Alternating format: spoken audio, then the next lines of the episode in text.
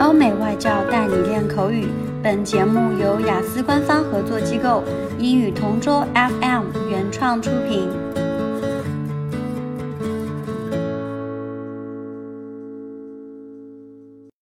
This is English Partner Topic Answers recording.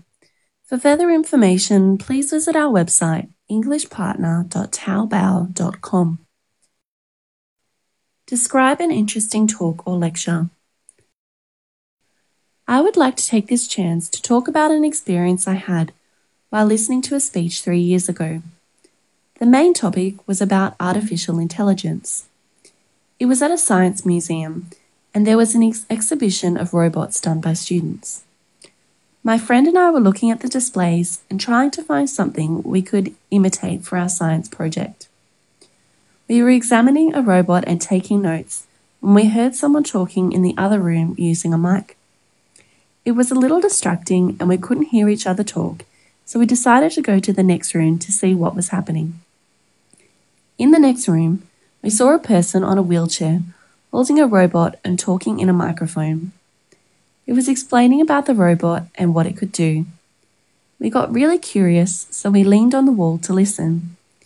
He went on to explain about the importance of artificial intelligence and how robots might take over people's jobs in the future.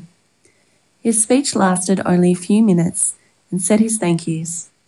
His speech was about robots and artificial intelligence, and he didn't even flinch when he said he would be very willing to be the first to donate his brains for a test to see if they could make an android out of it.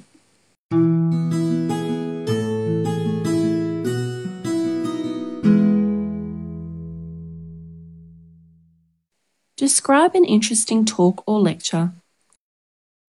Let me talk about a speech I heard on Earth Day last year. We were part of a student group who were advocating Earth Day, so we were called to join volunteers for tree planting somewhere. I was with my group, and we were waiting with the others at our university campus. We were just waiting for orders on where to go from there when someone started talking on a megaphone. He introduced a guest who, according to him, would be talking to us. The guest happened to be from someone from a foreign country. He started talking about pollution and its effect on the atmosphere and people. He explained how important our mission was. He somehow managed to paint a clear picture on my mind on what will happen if we disregard the problem.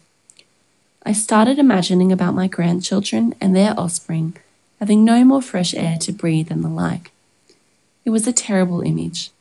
I've never seen a group work that diligently on an unpaid job. We were all fired up at the end to do more than our share for that day. I believe I wasn't the only one who was touched by the speech.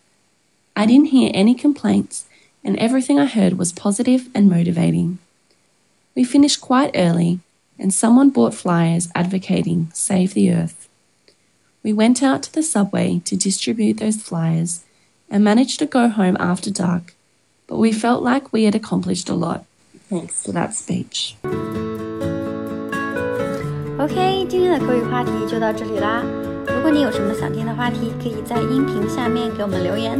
如果你想要获取更多关于雅思学习的内容，可以关注我们的微信公众号“英语同桌”。我们下期再见。